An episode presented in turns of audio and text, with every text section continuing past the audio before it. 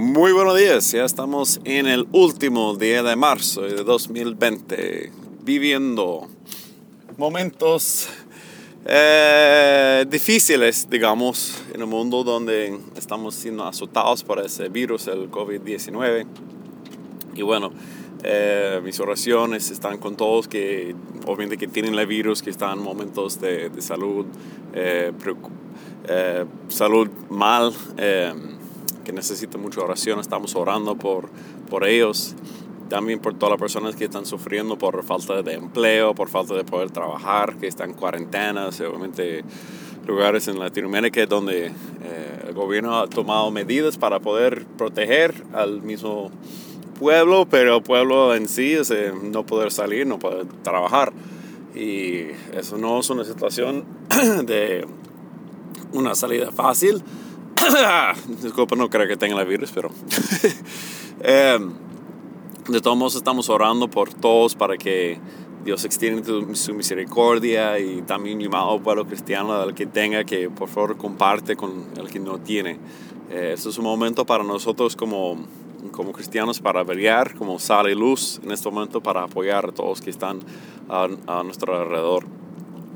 Bueno, uh, Vamos a seguir con nuestro estudio sobre los seis temas de los fundamentos, los básicos que se observa en Hebreos 6, siendo lo que es el arrepentimiento de las obras muertas, la fe en Dios, la doctrina de los bautismos, la imposición de las manos, el tema de hoy que, y para el próximo semana también, que es la resurrección de los muertos y al final el juicio eterno.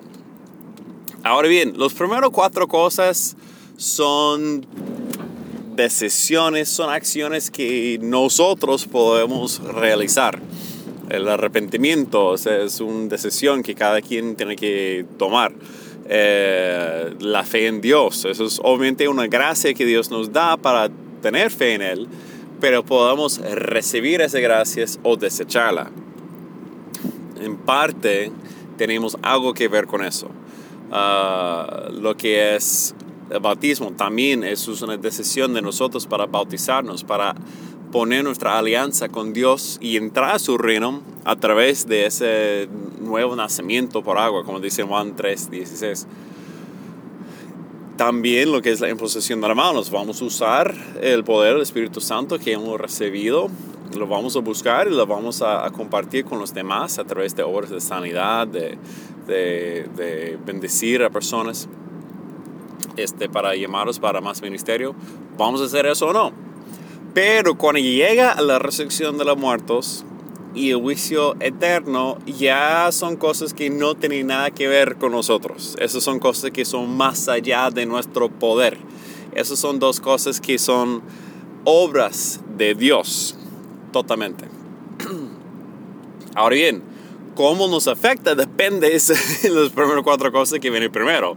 Obviamente si no estamos caminando con Cristo, nuestra resurrección va a ver muy distinto si estamos obrando en contra de Dios. También nuestro juicio eterno depende de mucho de cómo estamos viviendo en ese momento, en dónde está nuestra fe, si estamos confiados en Cristo o no. Muy bien vamos a iniciar el tema. Eh, vamos a tomar dos semanas sobre ese tema porque yo quiero hoy investigar un poco sobre esa resurrección precisamente. Y realmente no voy a poder indagar mucho, pero voy a, repasarlo, entenderlo un poco mejor. Y también en la zona arriba vamos a hablar de un tema que surge de eso, porque es algo que hay un debate en el mundo cristiano y no es una respuesta fácil, no está tan, tan claro, es, es posible ir a un lado u otro y, bueno, eso queda para la semana arriba pendiente, por favor venga para escuchar. Pero vamos a iniciar. Resurrección de los muertos. Pues para entender la resurrección de los muertos es fundamental que primero entendemos qué significa estar vivo. Entonces, vamos a investigar tres temas principales para llegar a ese punto de entender bien la resurrección de los muertos. Primero, vamos a entender qué es la esencia de la vida humana, según las escrituras. Dos, eh, cómo fue la... bueno, antes de eso, una filosofía griega que se metió en la iglesia que toca identificar y erradicar porque no es nada de Dios. Y tercero, eh, lo que es ah, la resurrección de Cristo y como Él fue el primero en ser resucitado para siempre. Otro, obvio que había otros casos de resurrección, pero no volvieron a morir. Pero en este caso, la resurrección de Cristo, que es el forma, la guía para nosotros cuando vamos a recibir nuestra resurrección. ¿Cómo vamos a hacer ahí? Listo, comenzamos. La esencia del ser humano. Si veamos en Génesis, Dios creó el hombre del polvo de la tierra y cuando Él formó y esculpió todo ese polvo de la tierra, lo había creado una forma, un cuerpo físico, Él sopló en la nariz del hombre y su espíritu entró el hombre, su respiración entró el hombre y el hombre llegó a ser un ser viviente. Pues somos una combinación de dos cosas. Somos el polvo de la tierra, somos hechos de la tierra mismo y también eh, hemos recibido lo que es la respiración de Dios, el Espíritu de Dios. Ahora bien, en hebreo ese Espíritu de Dios es el Ruach. Eso es eh, una palabra que significa espíritu, significa respiración, significa el viento. Es algo donde Dios mismo sopló su espíritu, ese viento de Él, dentro de nosotros. Y eso trajo vida a ese cuerpo físico que, que, somos. Ahora bien, es importante entender que Dios no se equivocó en hacernos de la polvo de la tierra. Dios no comete errores. Muchas veces digamos, no, yo no soy de esa tierra, yo soy del cielo. Mentira, discúlpeme, pero no. ¿Será que Dios se equivocó en formarte de la tierra? ¿Será que Él se equivocó? Ay, miércoles, no, eh, yo tengo que crear un, un ser espiritual, no un ser terrenal. No, no, no, no. Dios creó un ser físico, físico, y eso somos. Somos seres físicos, pero también combinados con el mismo espíritu espiritual de Dios. La fusión el físico y el espíritu. Ahí estamos, listo. Eh, sabemos, ahora bien, está muy importante aclarar algo. Cuando hablamos de lo que es físico, no estamos hablando de lo que es del mundo. Si quieres volver a escuchar mi, mi serie sobre el mundo, lo recomiendo. También lo que físico no significa lo que es la carne o lo que es carnal o lo que es terrenal no, no, no. Estaba hablando solamente lo que es lo físico. Esas cosas de la carne, del mundo, de lo terrenal. Eso está haciendo referente a lo que son los deseos físicos que realmente son pervertidos bajo la influencia del pecado. Pero los, los deseos físicos como tal no son malos en sí. Y por eso toca aclarar el siguiente tema y eso está allá. Dios mismo cuando creó el hombre lo puso en el jardín y dice, mire, come, come. O sea, el deseo de comer es algo bueno que Dios nos dio para que podamos alimentar ese cuerpo. Él creó ese jardín para que pudiéramos alimentarnos a través de sus obras. Excelente, eso es bueno, eso es bueno lo que Dios nos ha dado. No obstante, sabemos que hay momentos en donde por el poder del pecado, el hambre se puede convertir en otra cosa y se puede llevarnos a pecar. Podemos comer de más, podemos llevar a la glotonía, a la gula y ya estamos no comiendo para sostenernos y recibir todo lo que Dios nos ha dado. Estamos comiendo para llenar un vacío en nuestro espíritu y eso es otra cosa. Entonces es un ejemplo muy sencillo que, eh, que utilizo para, para demostrar que realmente hay dos cosas ahí. La realidad espiritual y el pecado como tal lleva lo físico a corromperse. Pero no es que el físico en sí es malo. Por eso vamos a negar sobre ese segundo tema, que es el dualismo. ¿Qué es el dualismo? El dualismo es una filosofía griega. Eh, como unos 300 años antes de Cristo, vivió el señor Platón. El señor Platón escribió varios libros sobre la filosofía de su maestro Sócrates. Y no se sabe si realmente esas fueron las ideas de Sócrates o Platón sacó unas ideas de Sócrates y luego lo hizo ver muy bien a su maestro. Pues, ahí está. Pero Platón, por ejemplo, en uno de sus libros, que es La República, eh, da un entendimiento hacia lo que es la realidad. Y ahí se pinta una famosa, ¿no? tal vez no tan conocida, pero una famosa ejemplo, alegoría de cómo es la realidad según él. Ahora bien, eso no es bíblico, escuche bien, y estoy ilustrando lo que es una filosofía del mundo como tal, de, de otra persona que no es de Dios. Pero esa filosofía sin saber, sin querer, se ha metido dentro de la iglesia desde hace muchos, pero muchos, pero muchos siglos. Y desde que la Biblia está siendo escrito por los libros de Juan, ese tipo de filosofía se había metido y están tratando de luchar contra eso. Pues toca, eh, toca como este, identificarla para que podamos identificarla dentro de nosotros también. Pues eh, Platón dice, mira, la realidad en que vivimos, que palpitamos, no es lo que es realmente real. Vaga la redundancia. En este caso, él dice que, mira, Suponga que hay una cueva. En esa cueva hay muchas personas que son atadas y están puestas que solamente pueden mirar un solo lado de la cueva. Y detrás de esas personas hay una gran fogata, pues ellos pueden ver no la fogata, sino solamente la luz de la fogata reflejada por la pared de la cueva que ellos están viendo. No pueden girar la cabeza, no pueden hacer nada, solamente están atados ahí viendo la luz que llega hasta ahí.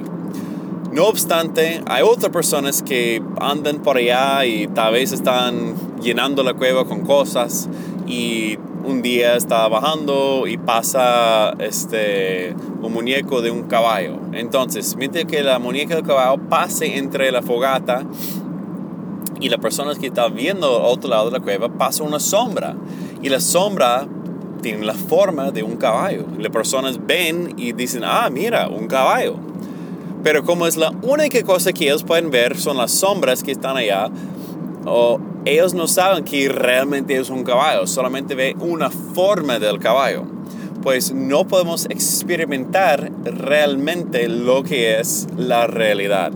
Todo lo que experimentamos, que vivimos, solamente son sombras, son cosas que hace pintar algo de la forma de la realidad, pero es imposible verlo a través de ese mundo físico.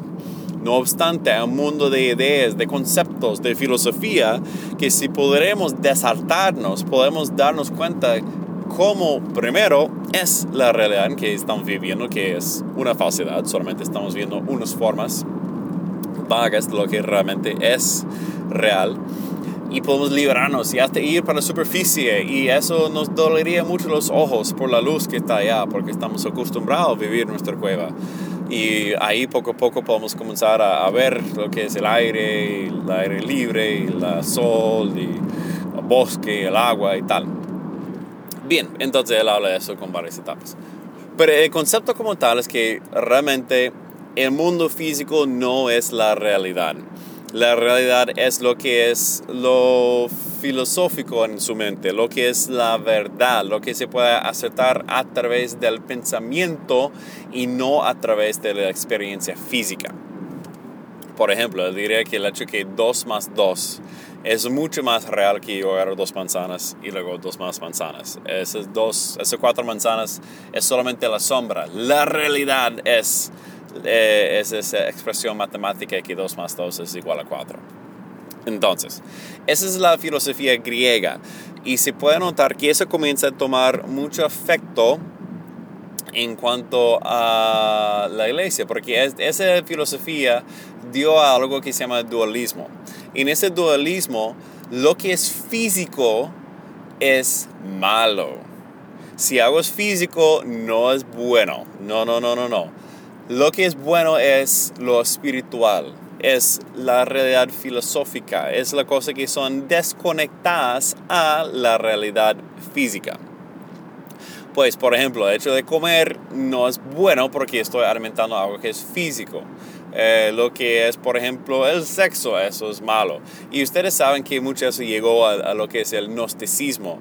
Y esa es la creencia dentro de la iglesia, que comenzó muy temprano en la iglesia, que decía que Cristo no estaba aquí en un cuerpo físico. Más bien cuando él caminaba no dejaba huellas en, en el piso. Cosas estúpidas así porque decía que no, todo lo que es físico tiene que ser malo. No, solamente es bueno lo espiritual. Bueno, eso no es la verdad. Eh, en los libros de Primero de Juan, por ejemplo, en el libro de, de Primero de Juan, él dice, mira, el que niega que Cristo haya venido en la carne no es de Dios. Hay que aceptar que Cristo vino en la carne, que Él estuvo aquí físicamente en un cuerpo real, no solamente un espíritu. Ahora bien, ¿por qué estoy hablando de tanto ese tema de dualismo? Es porque muchas veces en la iglesia pensamos todo lo que es físico es malo y toca reprenderlo y salir de eso. Ay, no, no, no. Mientras que elevamos solamente la cosa que supuestamente tienen la apariencia de ser espirituales y por eso supuestamente son buenos. Eso es una mentira del diablo. No tiene nada que ver. Dios creó el mundo físico y todo era bueno. Ahora bien, nosotros por no confiar en Dios metimos la pata, el mundo está sometido al pecado, pero como dice Pablo, toda la creación gime, el mundo físico gime y también el mundo espiritual gime para que los hijos de Dios sean revelados, porque sabe que la redención hasta el mundo físico viene a través de la obra de Dios. Porque se tiene que ver con la resurrección de los muertos. Bueno, yo como cristiano es, es, muy fácil pensar en eso. Si va a una iglesia y escucha algo poquito, es muy fácil creer que lo que ocurre en el momento de muerte es que uno se muere en su cuerpo físico y ya va directo para el cielo en su alma y ya es el final de la historia. Y uno se convierte en un tipo de ángel ahí dando vueltas allá en el cielo y ya, ese es el final de la historia. Pero eso es una mentira también. Eso no tiene nada que ver con la realidad. Cuando estamos hablando de la resurrección de los muertos, eso implica que todos vamos a ser resucitados en sus cuerpos físicos. No es que solamente el alma es la única cosa que importa. No, hermanos, no, no, no. Eso no es así. Nuestro cuerpo va a ser resucitado, nuestro cuerpo físico.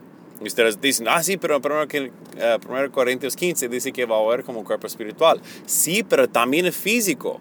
Tanto como nosotros en ese momento somos la fusión de ese polvo de la tierra y el Espíritu de Dios dentro de nosotros que nos da vida, también nuestro cuerpo resucitado también va a ser un cuerpo físico, pero también tiene su parte con su componente altamente espiritual.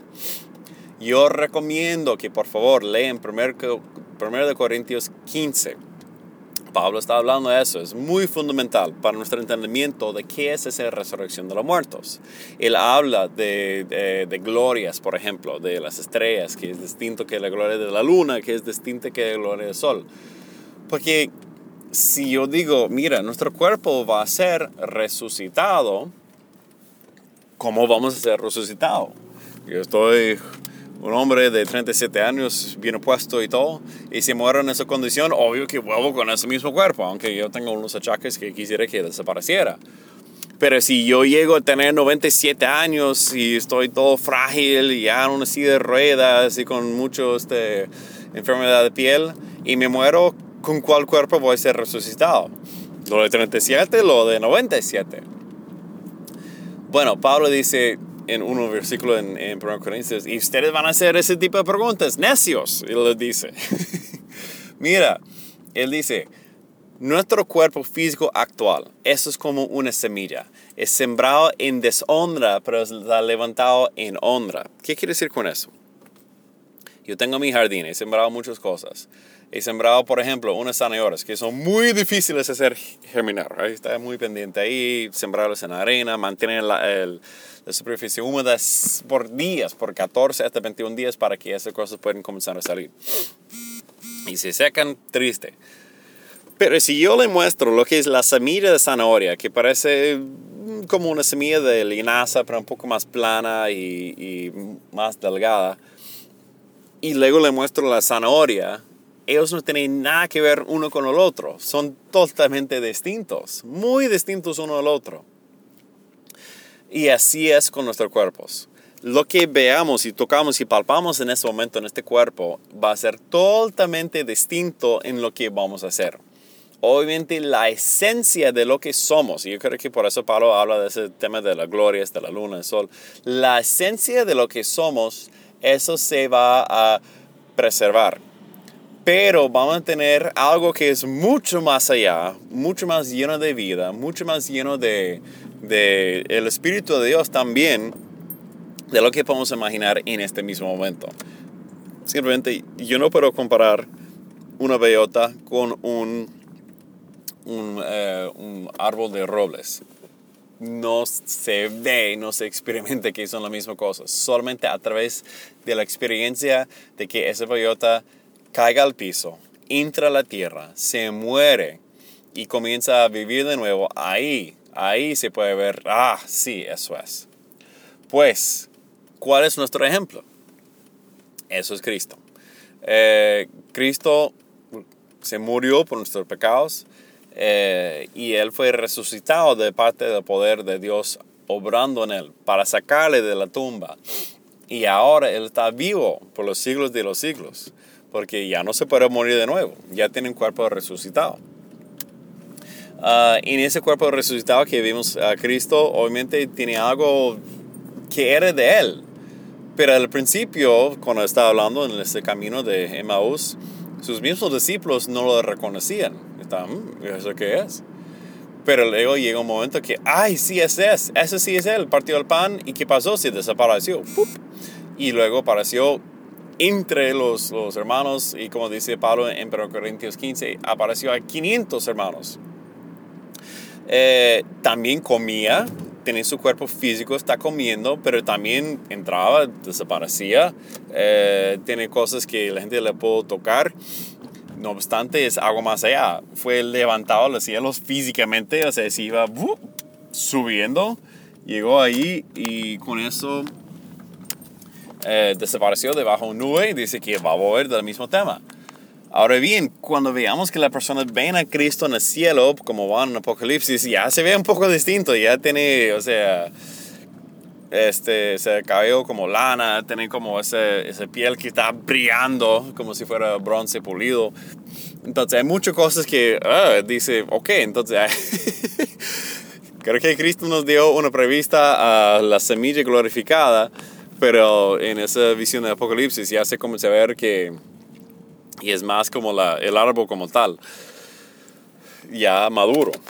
Obviamente también cuando viene en una venida, sale una espada de su boca, mata a todos los ejércitos que vienen contra él. ¿Quién sabe cómo vas a hacer eso? En serio, no sé si eso es parte simbólico o literal. Vamos a ver. Yo creo que Dios lo va a hacer como lo va a hacer. No obstante, tenemos la confianza que Dios nos va a dar un cuerpo resucitado, glorificado, físico, que también tiene su componente espiritual. Esa es la esperanza que tenemos y así vamos a pasar la eternidad. Ahora bien, en esos momentos de tanta preocupación de muerte, tanta preocupación de enfermarnos, de ver nuestros seres queridos, eh, yo creo que es muy importante que podamos tener confianza en dónde vamos a ir. Porque si yo les confieso algo hace unos meses atrás, está, el pensamiento de eternidad me pareció muy largo. Era como, uy, no, pero ¿eso qué es? Como, no va a poder cambiar, no va en final, o sea, eso parece... Ah, bueno, entonces... Sí, lo confieso porque en parte yo pensaba, ay, no, pero eso es difícil. ¿Y sabe por qué eso pasa? Lo voy a decir por qué eso pasa. Eso ocurre cuando creemos que la vida que estamos viviendo en ese momento es mucho mejor de lo que podría venir. Cuando uno está en momento de sufrimiento, cuando uno está en momento de, ay, no, ya estoy harto de esto, ¿por qué? ¿Hasta cuándo, Señor? Uno comienza a anhelar la eternidad con Dios. Pero cuando uno está muy cómodo, y eso me pasó, cuando uno está muy cómodo en cómo vive, esa cosa de, de salir de donde estamos, de nuestra comodidad, y entrar a algo que es distinto y nuevo, ya comienza a salir todas las resistencias a cambios que tenemos como seres humanos. Entonces, ya hasta momentos donde hay muchos que están siendo azotados por la ansiedad. ¿Qué va a hacer esa enfermedad con nosotros? Ya no podemos salir, ya no podemos hablar con nuestros vecinos, eh, ya la gente está más aislado, más aislado. Y yo sé por los latinos es muy, pero muy duro que no poder salir en la calle, ver al vecino, ver al amigo en la calle. Está, mira, ¿qué tal, amigo? Eh, tan rico y gozoso es como encontrarse con alguien, saludarlo, ver cómo está, echar un chiste. Eso es algo muy, pero muy eh, hermoso que me encantó de la cultura latina. Y ahora y eso ya ni siquiera está ahí. ¡Ah, qué rudo! Y me da mucho pesar con todos los que están con eso. Pues, de todos modos, em, yo quiero decir que, mira, quiero compartir una historia mía como yo confronté un miedo, una preocupación a la muerte hace unos años atrás yo era un misionero en Venezuela y eh, viví en Caracas en un, un parte bastante este, candela, como dice, tiene momentos de mucha tranquilidad, momentos que era realmente muy candela. Una noche estaba regresando a mi, mi casita, el apartamento que yo tenía, que era como un espacio muy pequeño con un cuarto, baño y, y ya, eh, un techo de zinc y había varios de esos apartamentos pegados uno a, a otro. Entonces yo salí y antes de entrar eh, di la vuelta y encontré con un nuevo vecino que se acaba de mudarse al lado mío. Me puse a hablar con él y resulta que él había salido de otro barrio eh, vecino y lo estaban buscando a matarlo. Y está, ah, ok, entonces por eso tuvo que salir y por eso siguió allá. Ay, no, lo siento, qué, qué malo. Bueno, entonces pasó los días, semanas, y la noche estaba acostado, profundo en mi sueño, cuando de repente escuché pa, pa, pa, pa, pa, tiros, pero tiros cercanos, o sea, full volumen, mucho volumen. Y yo me desperté en medio de la noche asustado, pensé, ya, ya, ya lo, ya lo pillaron, ya lo están matando. Y pensé que lo estaban matando justo en la casa que está al lado mío. Y como la casa era tan pequeña, había una ventana que vio directamente hacia mi cama, donde yo estaba acostado, y pensé, miércoles. Y si ellos se equivocan de, de, de casa o no están tan seguros, y comencé a echar aquí, ay. y yo comencé a llenarme de miedo. Y les confieso que en ese momento no estaba, ay Señor, protégeme. No, estaba, ¡ah! claro, yo no dije nada porque por miedo, entonces me quedé acostado para, para no mover ni la atención ni nada. Bueno, al final no, no mataron a él, o sea, que eran eh, tiros de, de, práctica y ni siquiera estaba justo al lado, estaba en otra parte. Bueno, después de eso me llené de miedo de la muerte. Yo estaba preocupadísimo que iba a morir. Antes de eso yo era muy confiado y muy tranquilo con toda mi vida, no tenía nada que preocupar. Pero en ese momento me comencé a llenarme de miedo y preocupación que iba a morir en cualquier momento eh, llegó a tal punto que vivía así por varios meses y la preocupación ah, era rudo porque obviamente en Caracas tristemente muchos asesinatos, muchos muertos que se encuentran en la calle, es, ah, fuerte, muy fuerte.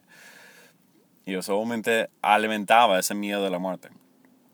Pues llegó un punto que yo fui por un retiro espiritual, estaba leyendo un libro en cuanto a la oración y dentro del libro había un señor que hablaba de, de esa cosa, de confrontarse a la muerte. Y él decía, mira, déjese morir en su imaginación. Piensa lo que va a pasar si tú te mueres en ese mismo instante. ¿Qué pasaría? Deje tu imaginación volar. ¿Qué pasaría realmente? Entonces lo hice. Está bueno. Si me cuesto aquí, no me levanto, ¿qué pasaría? Obviamente mis padres serían tristes, o los del equipo estarían tristes. Y ya, ya. ¿Y qué? O sea, el mundo va a seguir. Yo no soy tan importante como yo pensaba. yo no soy el centro del universo bajo ningún concepto. Eh, el mundo va a seguir adelante, Dios va a seguir haciendo lo que está haciendo y yo estaría con Dios. Y sí, causaría una tristeza en ciertas personas, pero no va a acabar el mundo. Y no sé por qué, pero en ese momento eso me soltó un poco de la mía de la muerte, de gran manera, y recibí como una sanidad de parte de Dios ahí. Eh, yo comparto eso porque eso funcionaba para mí, tal vez funciona por ti. Pero yo creo que es importante que ayudamos a nosotros a ver nuestra mortalidad justo en la cara.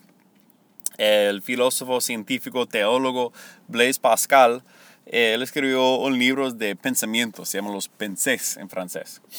Y en uno de sus pensamientos, él decía, mira, el ser humano sabe en el fondo de su ser que se va a morir. Y como eso nos da tanta miedo y tanta preocupación, hagamos todo lo posible para evitarlo. Pues en su época decía que la gente buscaba eh, jugar cartas, si iba de cazar, eh, cazar animales, se iban para conciertos, tocaban música, hacía todo lo posible para, para poder distraerse de la realidad de su propia mortalidad. Ahora bien, él comienza a decir, mira, y eso es malo. Dice que estamos como una, una carruza que va a pasar por un barranco y todo va a morir. Pero en vez de mirar la carruza o la, la, el barranco que nos acerca, estamos mirando, mira qué flor tan bonito. Ay, me encanta el cielo, cómo está de hermoso en ese momento. Queremos negar que vamos a morir. Ahora bien, Blaise Pascal no vivía en nuestra época, donde tú puedes tener todo el entretenimiento que tú deseas ya instantáneamente. Si él podía ver lo que estamos viviendo, hmm. Bueno, pero yo creo que es importante que confrontemos la realidad que vamos a morir, vamos a morir. Ese cuerpo físico se va a desgastar y vamos para la tumba. Ahora bien, ¿qué pasa en ese momento? Venga la semana arriba, vamos a hablar de este tema pero vamos a morir. No obstante, tenemos la confianza que al final de todo seremos resucitados con Cristo. Si confiamos en Cristo, si estamos con Él, tenemos la plena certeza y la plena promesa que vamos a vivir con Él para siempre en algo mucho mejor de esa realidad que estamos viviendo. Pues la única cosa que puedo decir por lo que están viviendo en confort, si te gusta ahora, va a ser mucho mejor después. Eh, y por los que están angustiados en el momento, créeme que su premio es mayor. Su premio es mucho mayor. Los que están aguantando hambre serán saciados. Los que son, son pobres serán ricos. Dios es justo en eso. Está muy, pero muy, pero muy justo en eso. Eh, vamos a ver la gloria de Dios en nuestros propios ojos glorificados como tal. Bien, un poco de cómo va a pasar todo eso en el tiempo nosotros vamos a llegar a morir, a menos que venga Cristo, como dice Pablo en 1 Corintios 15. No todos, eh, todos van a ser transformados. Tal vez los que están vivos, bueno, tal vez los que están vivos en el momento que venga Cristo, ellos serán transformados. Pero primero que todo, cuando vuelva Cristo, primero los que hayan muertos en Él, los que hayan dormido en Él, se van a levantar primero para encontrarle en el aire. Luego los que están vivos en Cristo serán transformados en su cuerpo glorificado. Y no tienen que pasar por los procesos de muerte, se ya, venga Cristo y ya todos están resucitados en su cuerpo glorificado y se encuentran con Cristo. Y al final, los que no han confiado en Cristo también serán resucitados, pero eso vamos a esperar para el juicio del todo, del todo al final. Hablamos de ellos. Eh, lo mejor es confiar en Cristo. Ponga su fe en Cristo. Él es mejor. Él da vida eterna, completa, abundante, que comience desde ya y llega a su plenitud en esa nueva era que está por venir. Ahora bien, después de eso va a venir ese juicio y ahí todo el mundo va a ser juzgado como tal. Y al final, final de las cosas, vamos a ver que estamos en un nuevo cielo y nueva tierra. Ojo, no solamente vamos para el cielo y ya, se acabó. No, Dios no equivocó en hacer la tierra. Va a ser una nueva tierra y todos vamos a estar con Él en ese nuevo cielo y tierra. No hará templo allá porque Dios ya vive entre su pueblo. Véalo, Apocalipsis 21, 22. Ok, so, ese es el tiempo. No estoy metiendo en cosas de milenio ni nada. Eso solamente estoy dando como lo que es la muerte y dónde vamos al final. Ahora, bien, la gran pregunta que nos queda es, ¿qué pasa entre ese momento de muerte particular de nosotros y esa venida de Cristo donde el cuerpo va a ser resucitado? ¿Qué pasa? pues venga, venga la próxima semana, vamos a hablar de ese tema, porque es una gran pregunta. ¿Será que solamente estamos dormidos? ¿Estamos en el cielo? Vamos a hablar de este tema, porque es un debate ya en eso y por eso no hay respuesta fácil, por eso vamos a estar. Mire, que Dios bendiga grandemente, estamos orando por ustedes. Comparte con vecinos que, que tengan necesidad. Vamos a ser sal y luz en este momento para el mundo que de verdad necesita de Cristo, tanto en lo espiritual como en lo físico. Que Dios te bendiga, sea luz. Amen.